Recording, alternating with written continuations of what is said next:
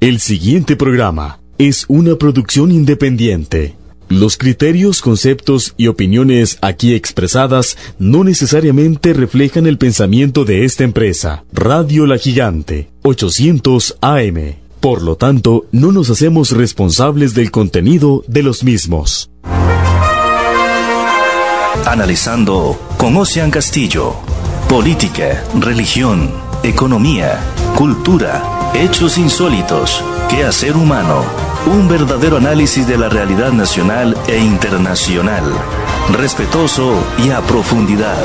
Analizando con Ocean Castillo, de lunes a viernes, repetición de 10 a 11 de la noche. Por Radio Gigante, la radio que le pone a pensar. Escúchelos en Radio Gigante a las 9 de la mañana. Analizando con Ocean Castillo. Muy pero muy buenos días, muy pero muy buenos días amigas y amigos de estos espacios analizando Conocen Castillo el día de hoy, el día de hoy miércoles, casi me confundo, miércoles 14 de octubre del año 2020. Un gusto, un placer eh, estar con ustedes como siempre que tenemos esta oportunidad este encuentro de todas las mañanas, de 9 a 9 y 55 de la mañana, la retransmisión de este espacio de 10 a 10 y 55 de la noche, a través de esta su emisora amiga, eh, amiga Radio Gigante 800 AM. Estaba viendo una respuesta que recibí eh, hace aproximadamente una hora. Es un tema del que voy a tomar unos minutos para para hablar eh, en el programa del día de hoy antes de continuar en el análisis de coyuntura que hemos llevado prácticamente por 15 días. Pero eh, antes de ello, eh, seguir repasando las formas, los medios por los cuales usted puede accesar al programa Analizando con Ocean Castillo. Repito, una es el medio tradicional a través de Radio Gigante 800 AM también ya puede contactarnos eh, en términos de escuchar el programa eh, por medio de el Facebook Live a través de la página Radio La Gigante 800 AM.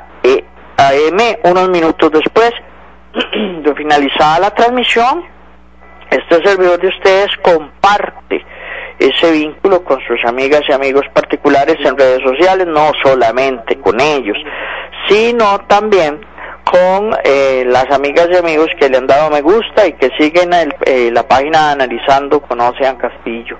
Recuerden, en la, en la red social de Facebook, buscan la página Analizando con Ocean Castillo, le dan me gusta, pueden accesar a los vínculos de la transmisión en Facebook Live, a los vínculos de la plataforma de Spotify, porque también unos minutos después de finalizada la transmisión, nos envían el programa grabado en formato MP3. Nosotros lo remitimos al amigo que nos ayuda a actualizar la, la plataforma de Spotify y ustedes pueden accesar, repito, a esos vínculos a través de la página de Facebook de Analizando con Ocean Castillo, sino eh, la retransmisión a las 10 de la noche. Recuerden que también en la página de Analizando con Ocean Castillo material complementario de los temas que tocamos en este eh, en este espacio.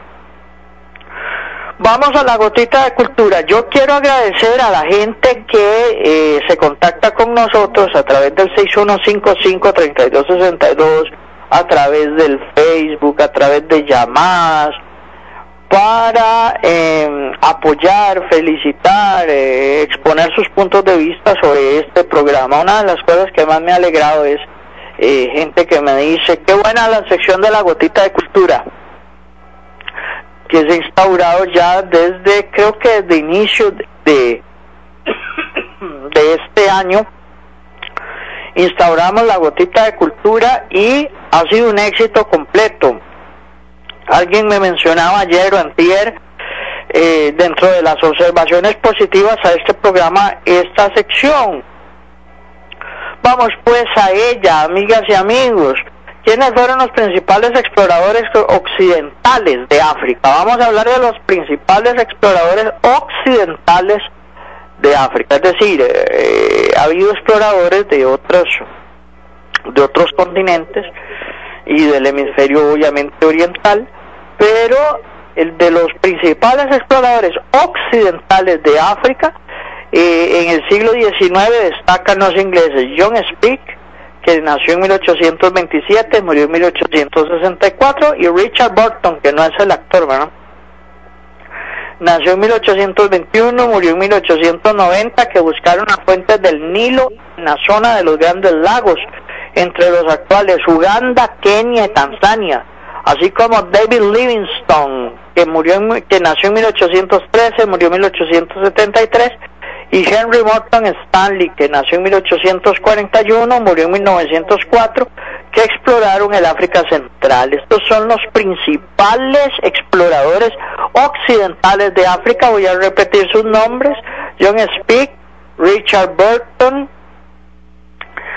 David Livingstone y Henry Morton Stanley. Fueron los grandes exploradores de África eh, por parte de Occidente.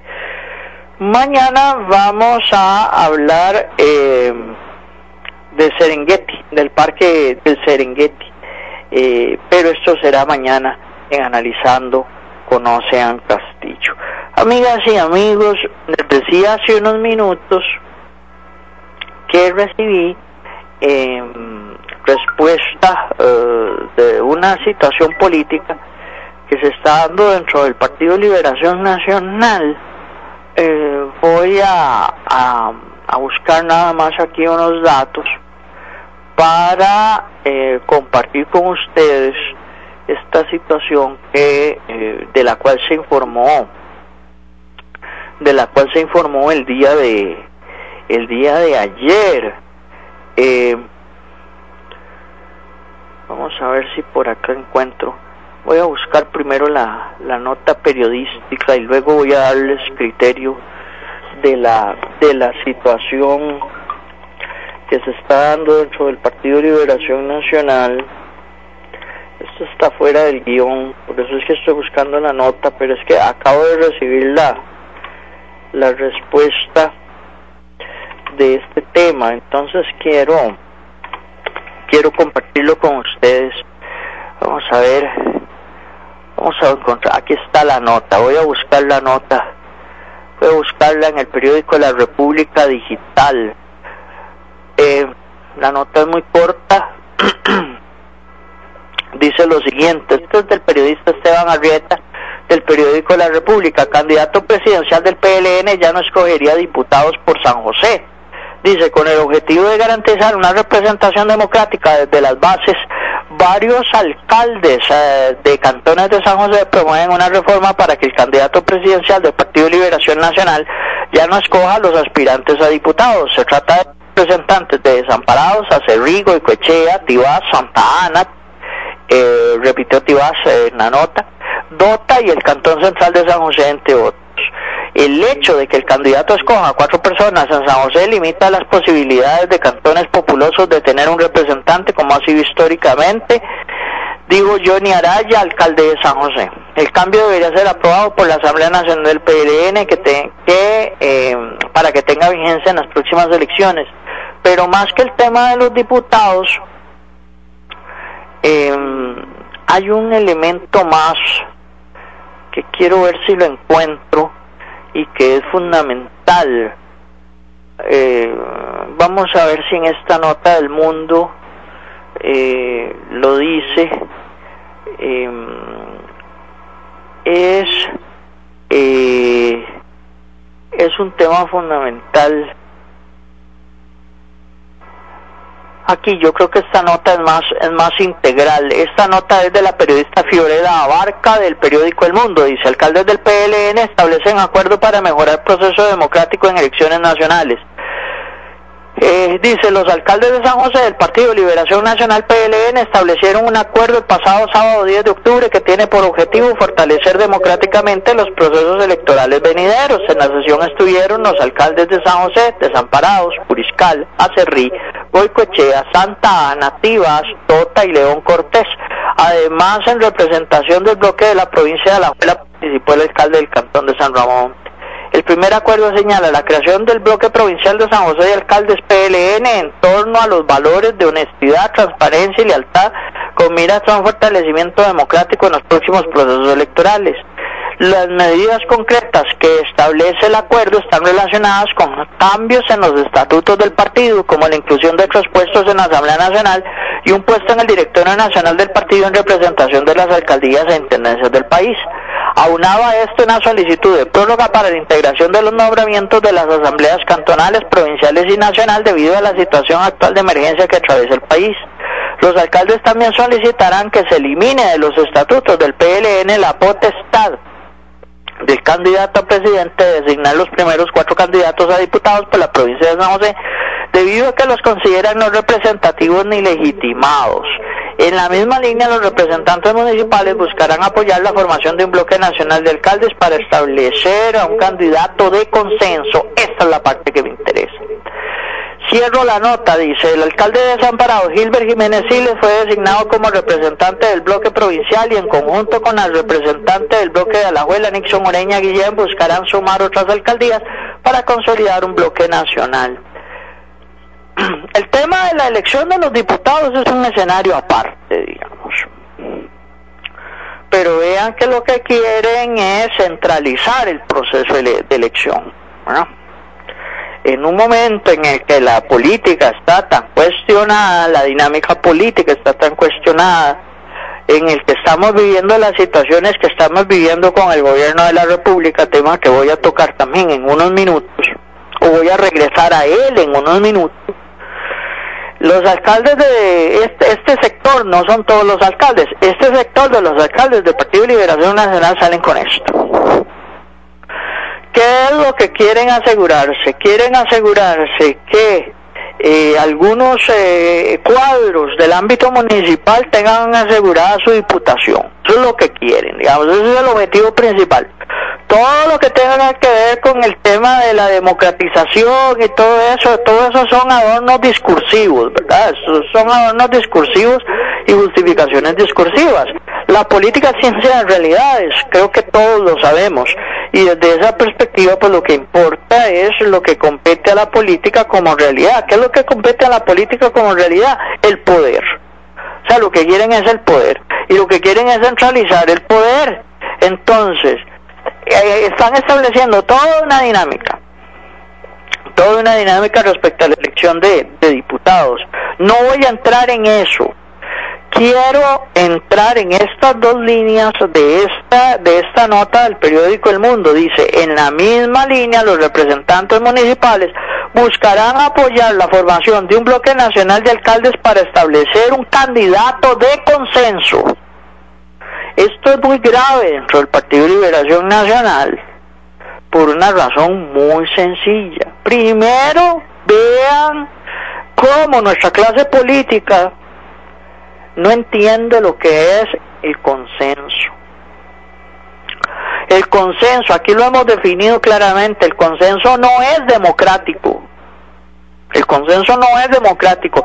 Usted en democracia nunca va a encontrar consenso, porque consenso es que el 100% esté de acuerdo. En democracia el 100% nunca está de acuerdo. Las mayorías pueden estar de acuerdo, pero con respeto a las minorías. Ese es el concepto democrático principal. Es más, se enfatiza de manera equivocada en, en, términos de la definición de la democracia el acuerdo de las mayorías. No, es el acuerdo de las mayorías con respeto a las minorías con respeto a las minorías. Si no hay respeto a las minorías, por más acuerdo que haya en las mayorías, eso no es democrático. Entonces, cuando este bloque nacional de alcaldes quiere hablar de un candidato de consenso, lo que quiere decir es, escojamos dentro de una pequeña cúpula, dentro de un pequeño grupo al candidato presidencial del Partido Liberación Nacional. ¿Por qué esto afecta al Partido Liberación Nacional y por qué afecta al país? Por una sencilla razón. Porque el primer partido político que celebró convenciones semiabiertas o abiertas fue el Partido Liberación Nacional. La primera convención semiabierta fue la convención entre don Carlos Manuel Castillo y don Luis Alberto Monge para la elección que iba a llevar al candidato a la campaña de 1981-1982 y luego las campañas, las convenciones se hicieron más abiertas y ahora quieren echar para atrás. ¿Por qué quieren echar para atrás? Porque le tienen miedo a la voluntad popular. Este sector de alcaldes le tiene miedo a la voluntad popular y por el otro lado hablan de una mayor democratización. Vean la contradicción del discurso de los procesos electorales. Entonces, ¿por qué traigo esta cuento, digamos, fuera de guion? Por la siguiente razón, porque eh, ayer, tratando de averiguar un poco más sobre este tema tratando un poco de mover las aguas, en redes sociales, el doctor Fernando Zamora Castellanos, el exsecretario general del Partido Liberación Nacional, me responde a un a un a un mensaje que yo le envío vía Facebook, eh, inbox, eh, vía interna, y él me dice vamos a valorar cómo combatir este asunto porque esto es terrible. De parte de eh, precandidato Claudio Alpizar Otoya fue el primero que se pronunció ayer y quiero traerles el pronunciamiento de don Claudio porque me parece que es un planteamiento muy interesante y eh, viene en la línea de lo que les estoy planteando el día de hoy sobre este tema. Vean por dónde transita, veamos el panorama más general, ¿verdad? O sea, no nos limitemos al Partido de Liberación Nacional. Vean cómo la clase política en general y la clase gobernante en particular transitan por unos caminos y la voluntad popular y el pueblo transitan por otros caminos. En medio de la protesta social, en medio del movimiento social, en medio de los oídos sordos del gobierno, en medio salen con esto, que no sea la gente la que elija, vamos a elegir nosotros, un pequeño grupito, vamos a elegir el candidato presidencial del Partido de Liberación Nacional. Y cuando pierden las elecciones, entonces después dicen que ¿por qué pierden las elecciones? Qué raro, nos dejaron de votar, ¿por qué? ¿Por qué será? Qué curioso, qué extraño. Parece que están ciegos y están sordos a la dinámica política que viene viviendo el país, no de ahora, no de este gobierno, desde hace años. Voy a, voy a, voy a buscar la posición del precandidato Claudio Alpizar para eh, traérselas a ustedes eh, prístina, tal cual, y eh, comentarla también un comentarla también un poco eh, don Claudio escribió ayer en sus redes sociales lo siguiente y fue consultado por el medio Cambio Político del Centro de Estudios Democráticos para América Latina, CEDAL. Miedo a la voz del pueblo en el PLN. Dice Claudio, en momentos en que el Partido de Liberación Nacional celebra 69 años de vida y cuando más urgente le es darse un buen baño de pueblo y acercarse a los ciudadanos, cuando los costarricenses sienten desde hace varios años el distanciamiento de los valores que caracterizaron al partido que promovió y desarrolló los grandes cambios de la Segunda República, Diez alcaldes liberacionistas proponen cerrar las puertas a una elección democrática a cambio de una elección a dedo, en la que seguramente ellos pretenden ser influyentes para escoger el candidato que les propondrían a los ciudadanos. A lo mejor lo que buscan es una tercera derrota consecutiva del PLN para continuar ellos como reyesuelos. Además piden prorrogar los nombramientos de las asambleas cantonales, provinciales y nacional, así como la, así con la mampara del COVID-19, quieren mantener el poder en sus limitadísimos feudos. No solamente pretenden evitar la participación abierta de todos los costarricenses, sino que además buscan evitar la participación de liberacionistas, los que han venido en franca disminución año tras año. No hay duda de que desconocen estos 10 alcaldes que los problemas de la democracia se solucionan con más democracia. Lo peor encabeza este movimiento un alcalde sin credibilidad popular, el único alcalde del PLN que ha tenido oportunidad de ser presidente y se retiró de la contienda de aplicaciones en el 2014. Se refiere a don Claudio Alpizar a don Johnny Araya. Pareciera que estos 10 alcaldes quieren ser los verdugos del PLN. Qué sabio Jean Paul Sartre cuando dijo, a los verdugos se les reconoce siempre tienen cara de miedo. Y me parece que el comentario de Claudio es totalmente adecuado, ¿verdad? Precisamente por eso que estamos viviendo. Es decir, vamos a seguir en un contexto en que la clase política y la clase gobernante de este país van a seguir siendo sordos y ciegos a las demandas populares, sea en las instancias en las que se den esas demandas. Vean que aquí estamos hablando de un elemento del aparato institucional costarricense como lo es la elección de candidatos presidenciales dentro de la lógica de los partidos políticos. Ayer la sala constitucional, y de esto también voy a hablar unos minutos, eh, sacó un pronunciamiento contra el tema de los bloqueos, ¿verdad?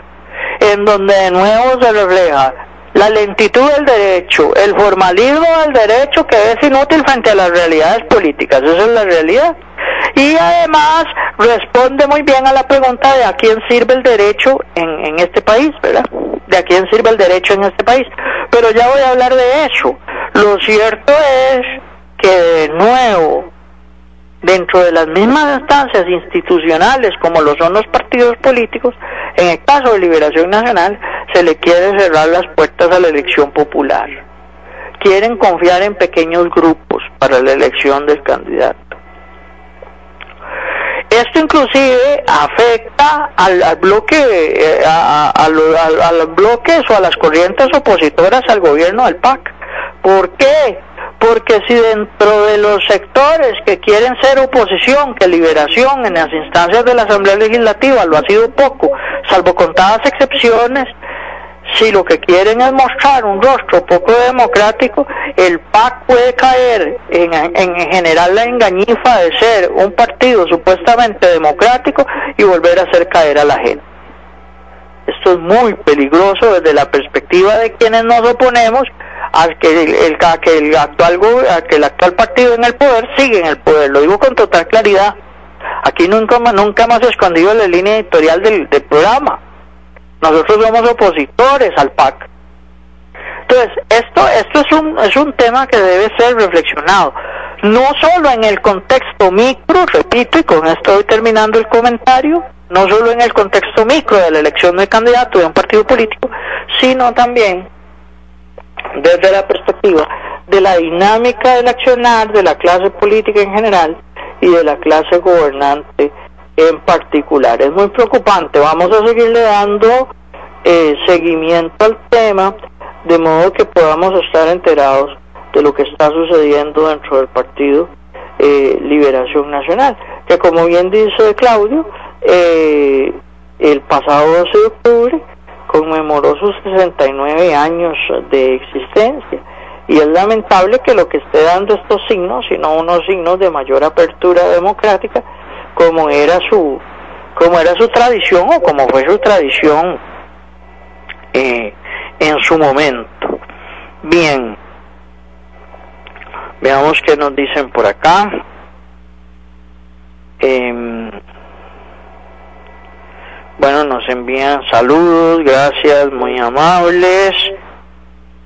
Y eh, vamos a ver qué más nos dicen por este lado. Recuerden que ustedes pueden contactarse con nosotros vía WhatsApp 6155-3262, 6155-3262 o al 61 eh, o, al um, mensaje de texto, igual, mensaje de texto el mismo número, 6155 3262. Bien. Vean por dónde está transitando la, la política partidista en este país.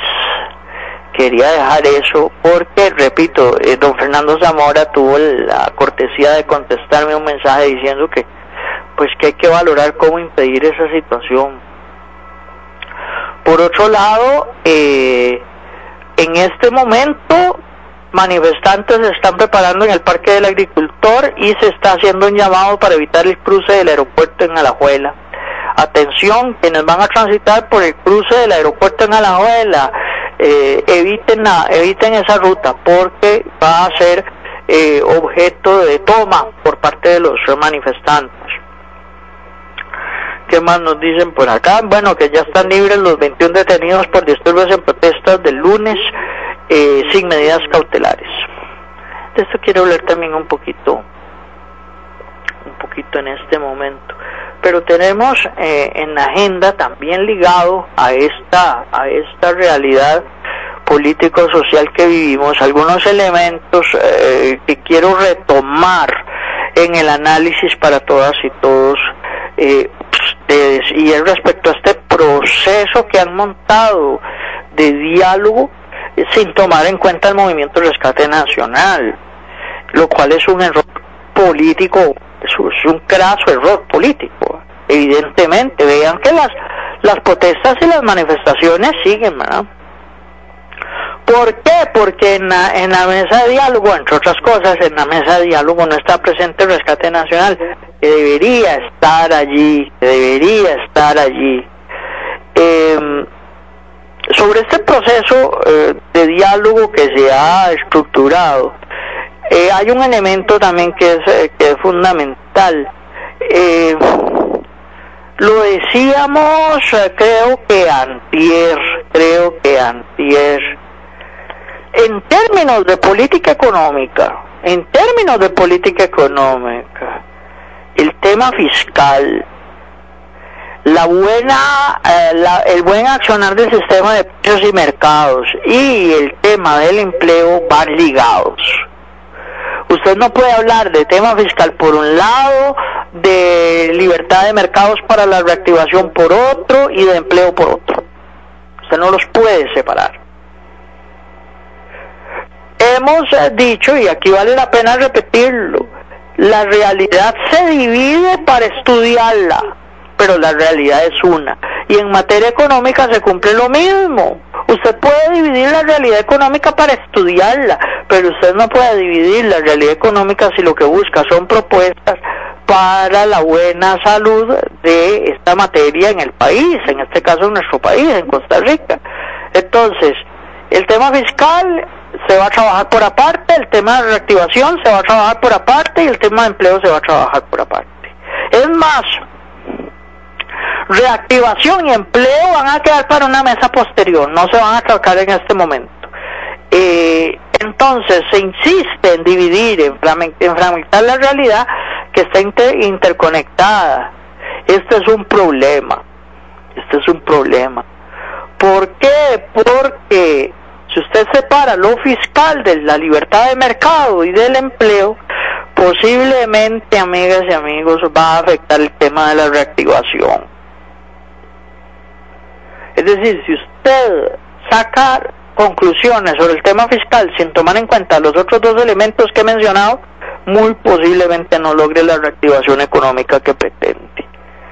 Y esto es un problema. ¿verdad? Ese es un tema. El otro elemento, y esto lo menciona, y toda esta parte del análisis la he basado en una serie de observaciones que ha hecho el doctor Luis Paulino Vargas Solís, economista de la Universidad Nacional, perdón, de la Universidad Estatal a Distancia, de la Universidad Estatal a Distancia, alma mater también de este servidor. Dice don Luis Paulino, se vio una meta consistente en lograr una mejora permanente de al menos 2.5 puntos porcentuales del PIB en el déficit primario. No se dice en qué plazo, ni para qué año o qué momento, lo que vuelve impreciso el planteamiento. Y puesto que solo se menciona el déficit primario y no el déficit fiscal como tal, el mensaje implícito es nuevamente el de intocabilidad de los pagos por intereses. O sea, van a entrar sobre eso, solo sobre el tema de ingresos y gastos no sobre el pago de intereses de la deuda. O sea, cualquier cosa sacrificable, dice don Luis Paulino, excepto estos últimos, excepto los pagos por intereses. Por eso el tema, como lo había planteado William Hayden, del uso de las reservas internacionales del Banco Central por la vía de la dinámica de bonos, a mucha gente no le gustó porque parte de esa propuesta integral implicaba el no pago de intereses durante creo que el 2021 a cambio de eso un resurgimiento de bonos con intereses eh, con, con menos con menos intereses de pago y otras situaciones que nosotros inclusive creo que habíamos explicado en programas anteriores. Entonces los medios hegemónicos atacaron la propuesta de don William Hayden diciendo que generaba más inflación. Yo no sé de dónde sacaron eso. Yo no sé de dónde sacaron eso. ¿Verdad?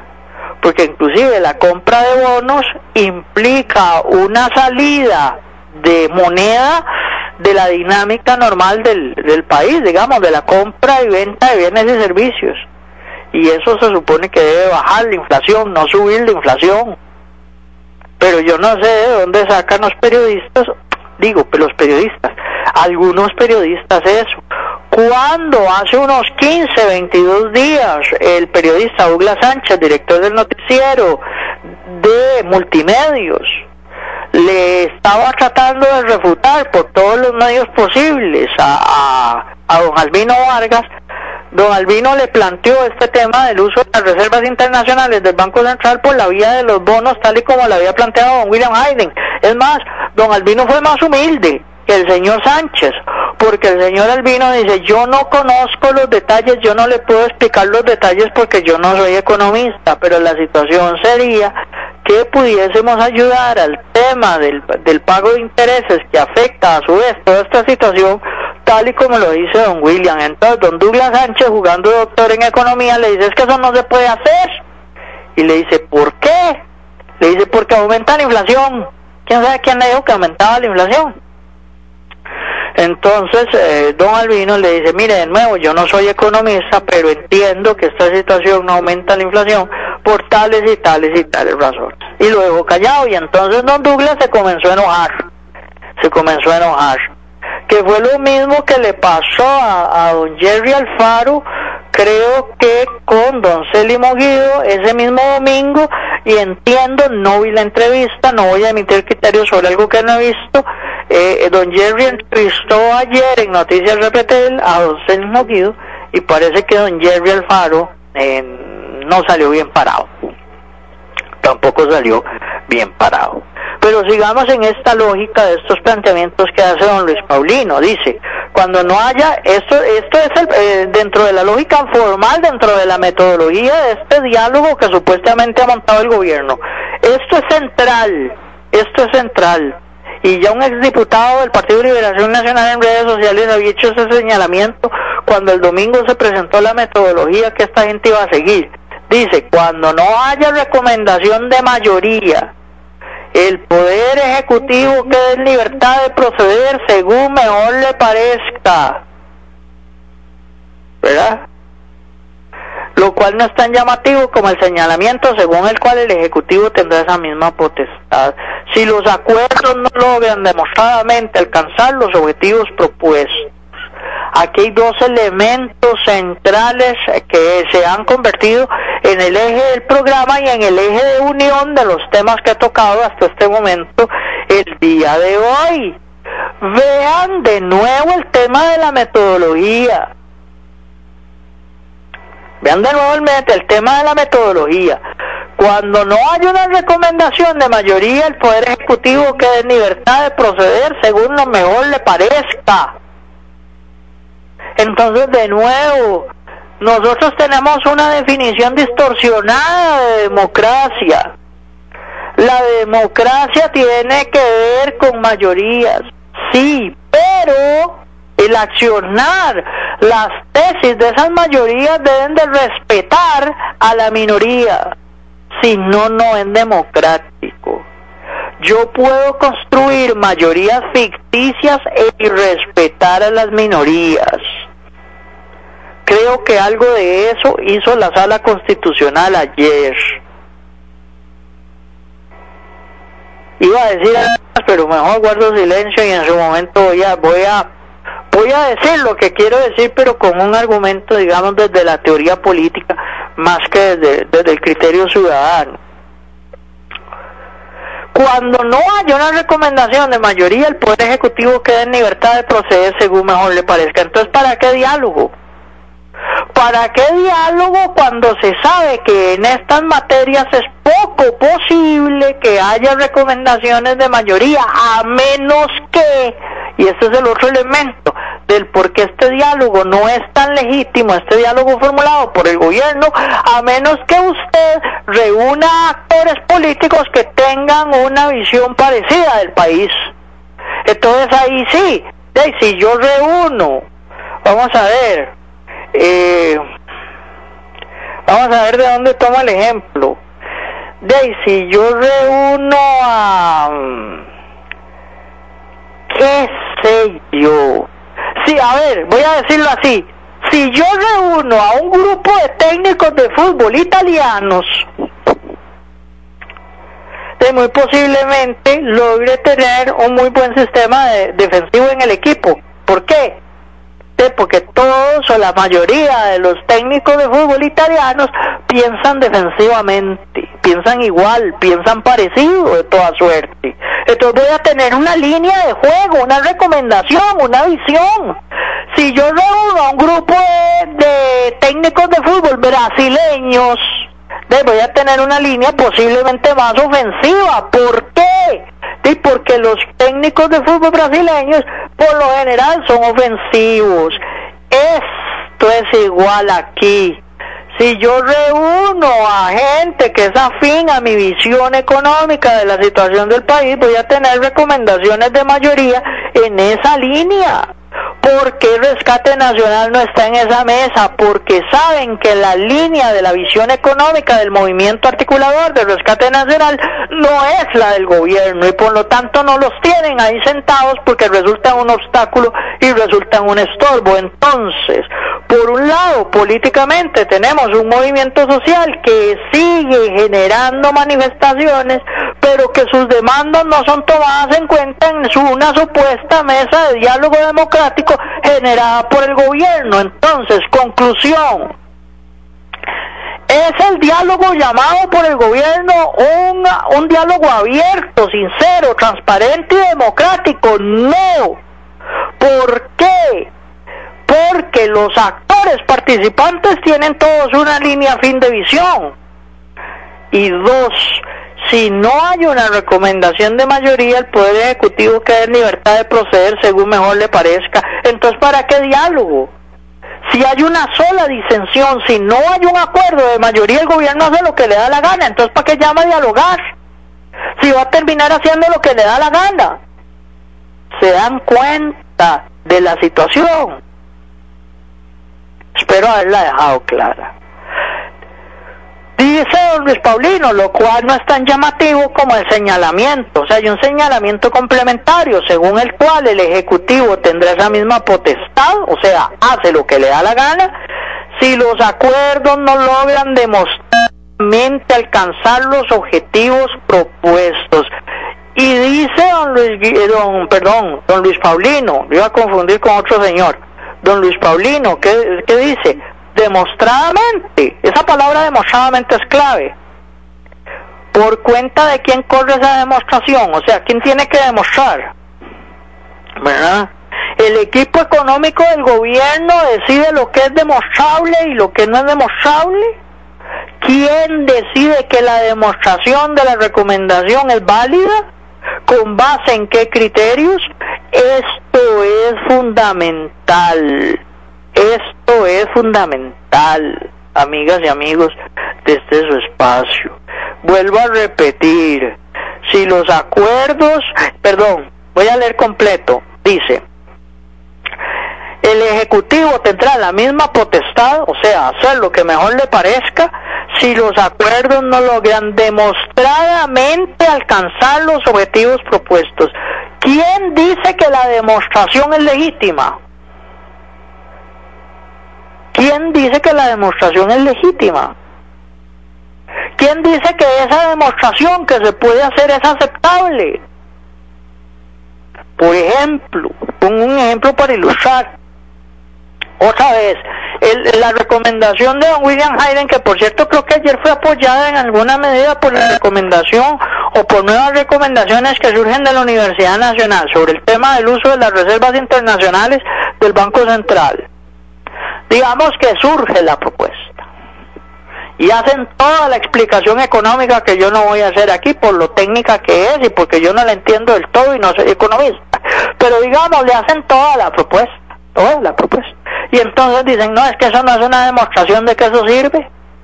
¿Cómo que no es una demostración? Mire, a la luz de la política económica, del sistema de precios y mercados, del mercado de la bolsa de valores, no, eso no es una demostración. Pero dígame por qué no es una demostración, de porque yo lo digo, señor, no es una demostración, pase la página, lo que hay que hacer es un acuerdo con el Fondo Monetario Internacional, cerrando tales activos del Estado, vendiendo tales activos, haciendo este, esto si es demostrable, lo que dice el gobierno sí es demostrable, lo que usted dice no es demostrable. ¿A cuenta de quién? Me parece que la pregunta que hace don Luis Paulino es fundamental y es muy veraz y muy cierta. ¿A cuenta de quién corre la demostración? ¿Quiénes deciden que esa demostración es válida o no? Entonces, otra vez, están planteando requisitos para de un modo u otro terminar imponiendo la voluntad. Ese es el problema de este diálogo formal. Este es el problema.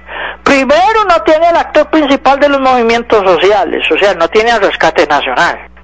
Y en segundo lugar, estamos, generaron una serie de requisitos por los cuales de un modo u otro pueden imponer la voluntad gubernamental. ¿Qué diálogo es ese? ¿Qué diálogo es ese? ¿Se dan cuenta? Por eso está el dicho de que el diablo está en los detalles. Y ciertamente toda esta tesis lo presenta. Si no hay acuerdo de mayoría, el gobierno hace lo que le parezca. Si considera que la, la, alternativa que se le está presentando no cumple los elementos de demostración que ellos dicen, hacen lo que les da la gana también. Y vean lo irónico, lo he dicho muchas veces en otros análisis políticos sobre la situación de Costa Rica y lo repito hoy. ¿Cómo se llama el partido que está gobernando Costa Rica? ¿Cómo se llama? Acción Ciudadana se supone que esta gente está basada en el accionar de la ciudadanía costarricense para gobernar el país. Y resulta, uno, que no invitan a la verdadera acción ciudadana, que la verdadera acción ciudadana es la que se está dando en las calles. Esa también es acción ciudadana, que les gusta a muchos, que les gusta, que no les gusta otro montón, eso es otra cosa. Pero eso es acción ciudadana. Entonces, no llaman al principal actor de los movimientos sociales. Y por el otro lado, no es democrático porque no respetan a las minorías. Si no hay acuerdo de mayoría, se impone lo que dice el gobierno. Y por el otro lado, ni siquiera tienen los elementos fundamentales de un debate científico porque resulta que quien define lo que es demostrable o no, no se sabe ni quién es. No se sabe si es el equipo de gobierno, no se sabe si es el moderador. A lo mejor ponen a don Jorge Vargas a decir si eso es demostrable o no. ¿Qué, qué es ¿Qué es esta? ¿Qué, qué, qué es este circo? ¿Qué es este circo? Al que desgraciadamente se han prestado algunos actores. ¿Qué es? Es un circo. Recuérdase, recuérdase, porque el costarricense tiene una memoria muy flaca y en el análisis político el tema histórico es fundamental. ¿Se acuerdan en qué paró el proceso de concertación nacional convocado por don Miguel Ángel Rodríguez? ¿Se acuerdan? Donde hubo actores políticos, económicos, sociales, que de buena fe fueron al proceso de concertación nacional y al final la cúpula gubernativa cambió muchos de esos acuerdos conforme a los intereses de sus planes y de sus programas y de sus intereses particulares, empresariales, políticos o sociales. Y tuvimos que salir a la calle a luchar contra el combo de lice. ¿Se acuerdan? No me digan como Figueres Olsen, no me acuerdo, señor juez. Yo sé que sí se acuerdan. ¿Sí? Esto es lo que estamos viviendo en Costa Rica. Y entonces, a la luz de estos dos elementos, es decir, si no se, si no se alcanza acuerdo de mayoría o si no se considera demostrable lo demostrable, Entonces resulta que viene una pregunta, y viene, se impone la voluntad del gobierno y entonces la voluntad del gobierno hacia dónde nos quieren llevar. Ya sabemos a dónde nos quieren llevar en materia económica. ¿Verdad? Entonces, en guerra avisada no muere soldado. Este es el problema de esta formalidad del, del eh, de, de, de, este diálogo que ha convocado el, el gobierno de la República. Bien, veamos algunas participaciones de ustedes. Ya voy a entrar prácticamente en el último segmento. Quiero tocar un elemento, un elemento más de estos puntos que ha señalado don Luis Paulino sobre este diálogo, presunto diálogo, diría yo, me atrevería a decirlo así, presunto diálogo que ha eh, que ha eh, eh, convocado el gobierno de la de la República. Veamos algunas participaciones de ustedes en el programa del día de hoy de Analizando con Ocean Castillo a través de Radio Gigante 800 AM, la radio que le pone a pensar. Bien, ¿qué nos dicen por acá? Veamos qué nos dicen por acá. Dice, eh, hola Ocean, saludos. ¿Qué pasó con las denuncias del diputado Drogas de Lonesco sobre, eh, sobre la nación? Alex Coto Redondo, muchas gracias. No sé, le soy sincero, no sé qué ha pasado con las denuncias del diputado de la UNESCO sobre ese tema. Eh, ¿Qué nos dicen por acá? Veamos otra participación de ustedes. Eh, bueno, aquí nos están mandando hasta platos de comida. Qué bárbaro, no nos manden fotos, mándenos la comida, muchachos. Porque hace hambre. Y yo tomo café, hoy voy a tomar café después del programa. Buenos días, amigo, en sintonía como siempre, Cátedra Radial y excelente análisis. Un fuerte abrazo lleno de respeto y cariño, bendiciones. Arturo Kovac, Arturo, vos no has topado con suerte los fines de semana conmigo para el programa de Somos Amigos. Tenemos que coordinar con mucho gusto. Somos amigos a través de Radio Victoria Digital. De paso el anuncio sábado de una a dos de la tarde. Le paso el anuncio porque él me pasa el anuncio a mí de analizando cuando yo estoy allá. Tiene esa cortesía, Arturo, cosa que le agradezco. Nos dice Visir, ese diálogo está igual como cuando un jugador termina contrato y dice la primera opción la tiene el equipo y le pide salarios impagables y se va a otro equipo y simplemente no llegamos a un acuerdo, pero le di la primera opción. Creo, Visir, que has dado en el clavo, has dado en el clavo. Está Arturo muerto de risa. Sí, sí, pero es cierto, Arturo. Este, Evisir, tenés toda la razón. Creo que has ilustrado bien. Voy a volver a leer la participación de Visir porque encontré un mejor ejemplo de, de, los que yo les he estado dando a lo largo del programa del día de hoy. Dice Visir, ese diálogo está igual como cuando un jugador termina contrato y dice la primera opción la tiene el equipo y le pide salarios impagables y se va a otro equipo y simplemente no llegamos a un acuerdo. Pero le di la primera opción, sí, es lo mismo. Dice, está, ve, al final tuve que imponerme voluntad, ya sea porque no logré acuerdo de mayoría, recomendación de mayoría, o porque no me demostraron que la alternativa que me daban era viable. Entonces tuve que imponerme yo, pero dialogamos.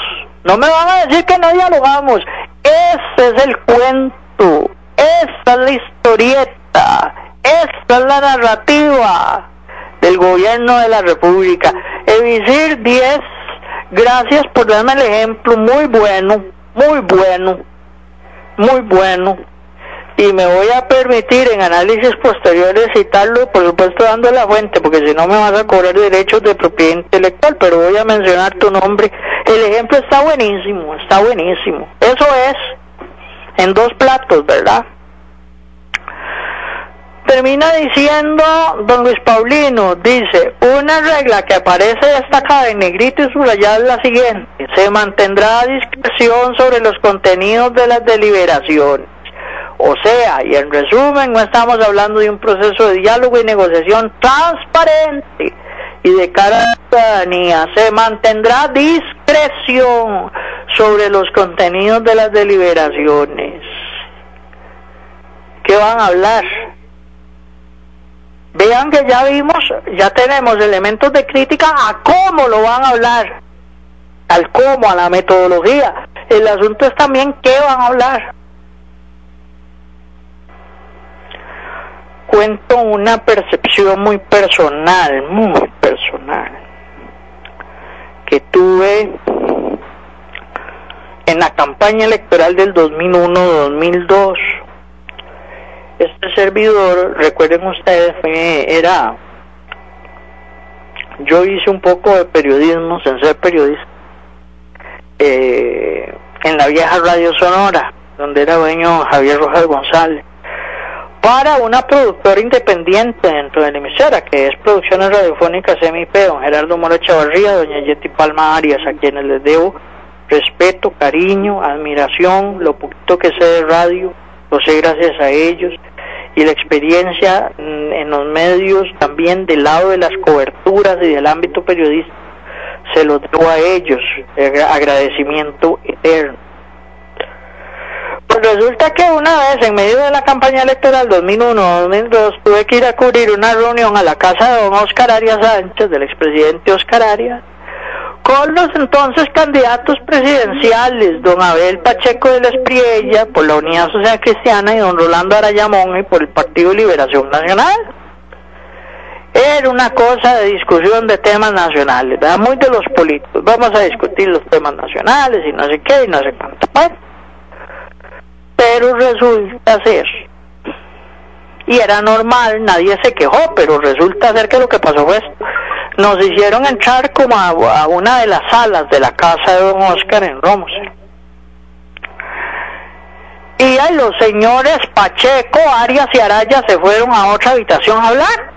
Y nosotros los tuvimos que esperar hasta que salieran a dar la declaración pública.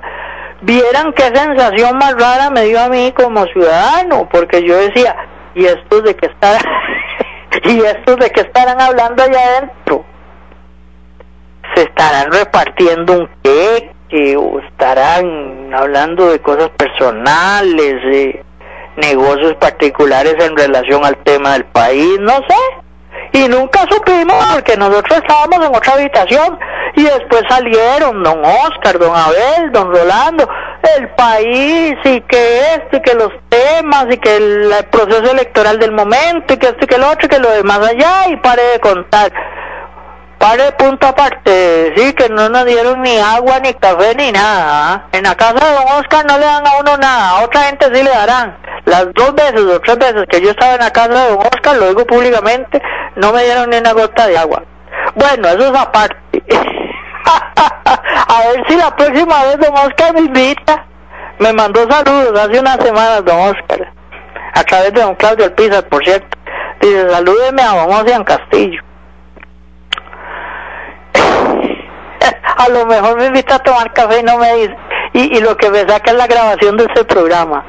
Bueno, lo que quiero decir es que, amigas y amigos, cuando no hay transparencia, uno no sabe de qué están hablando y comienzan a sospechar de qué estarán hablando. No solo cómo están hablando, no solo cómo están hablando, sino de qué están hablando. Recuerden ustedes, ya casi me voy Manrique, recuerden ustedes inclusive lo que sucedió durante el proceso de negociación del Tratado de Libre Comercio entre Estados Unidos, Centroamérica y República Dominicana, en donde miembros del movimiento libertario en aquel momento, incluido don Otto Guevara Gut, que tiene una actividad pavorosa en redes sociales, yo creo que ese señor no duerme, pasa, hable y hable y hable en Facebook Live, que hay que privatizar, que hay que vender, que hay que cerrar, que hay que quitar, que... Bueno, esa gente se fueron donde los negociadores de Estados Unidos y les dijeron, pidan la apertura del INS no pidan solo el mercado de telecomunicaciones del ICE, pidan la apertura del INS. Costarricenses, asesorando al grupo asesor, al grupo negociador de la contraparte. Costarricenses. Entonces, cuando se dice eh, se mantendrá discreción sobre los contenidos de las deliberaciones, la pregunta es sobre qué van a deliberar, qué están deliberando, en qué se están poniendo de acuerdo que no nos quieren decir. Este es otro de los problemas del diálogo o del pseudo diálogo convocado por el gobierno de la República. Y Rescate Nacional sigue afuera, sigue en las calles, sigue el movimiento social, a veces más bloqueos, a veces menos bloqueos, a veces más manifestación, a veces menos manifestación. Pero en ese diálogo poco transparente hay una silla vacía y esa silla le corresponde por derecho al Rescate Nacional. No nos dejemos engañar, amigas y amigos. No hay tiempo para más, tenemos que retirarnos. Vamos en orden. Este programa se retransmite a las 10 de la noche a través de esta misma frecuencia, Radio Gigante 800 AM, la radio que le pone a pensar. De verdad queremos ponerlos a pensar, de verdad queremos ponerlos a reflexionar. Más allá del terrible papel de la selección nacional en sus dos juegos con Panamá, eso es otra historia. Ay Dios, así como está la selección, está la política de Costa Rica. Dios nos agarre confesados. Se retransmite a las 10 de la noche este programa a través de esta vía. Ya vamos a compartir el vínculo de la transmisión en Facebook Live, no solo en nuestras redes sociales particulares, sino en la página Analizando con Ocean Castillo. Nos van a enviar la grabación del programa en formato MP3 para ir actualizando, seguir actualizando la plataforma de Spotify. Estén atentos también a ello. Durante el día esperamos hacer también esa actualización gracias al amigo que nos ayuda con la plataforma Spotify. Y repito, la transmisión a las 10 de la noche a través de esta misma frecuencia. Un saludo también a quienes nos escuchan en la noche. Un, un, saludo muy, muy especial, que mucha gente la que nos escucha en la noche. Que tengan un lindo resto de mañana, que tengan una preciosísima tarde, que tengan una bendecida noche y hasta mañana si Dios quiere. Chao. El programa anterior fue una producción independiente. Los criterios, conceptos y opiniones aquí expresadas no necesariamente reflejan el pensamiento de esta empresa. Radio La Gigante, 800 AM. Por lo tanto, no nos hacemos responsables del contenido de los mismos. Analizando con Ocean Castillo. Política, religión, economía, cultura, hechos insólitos, quehacer humano un verdadero análisis de la realidad nacional e internacional. Respetuoso y a profundidad. Analizando con Ocean Castillo, de lunes a viernes, repetición de 10 a 11 de la noche. Por Radio Gigante, la radio que le pone a pensar. Escúchelos en Radio Gigante a las 9 de la mañana. Analizando con Ocean Castillo.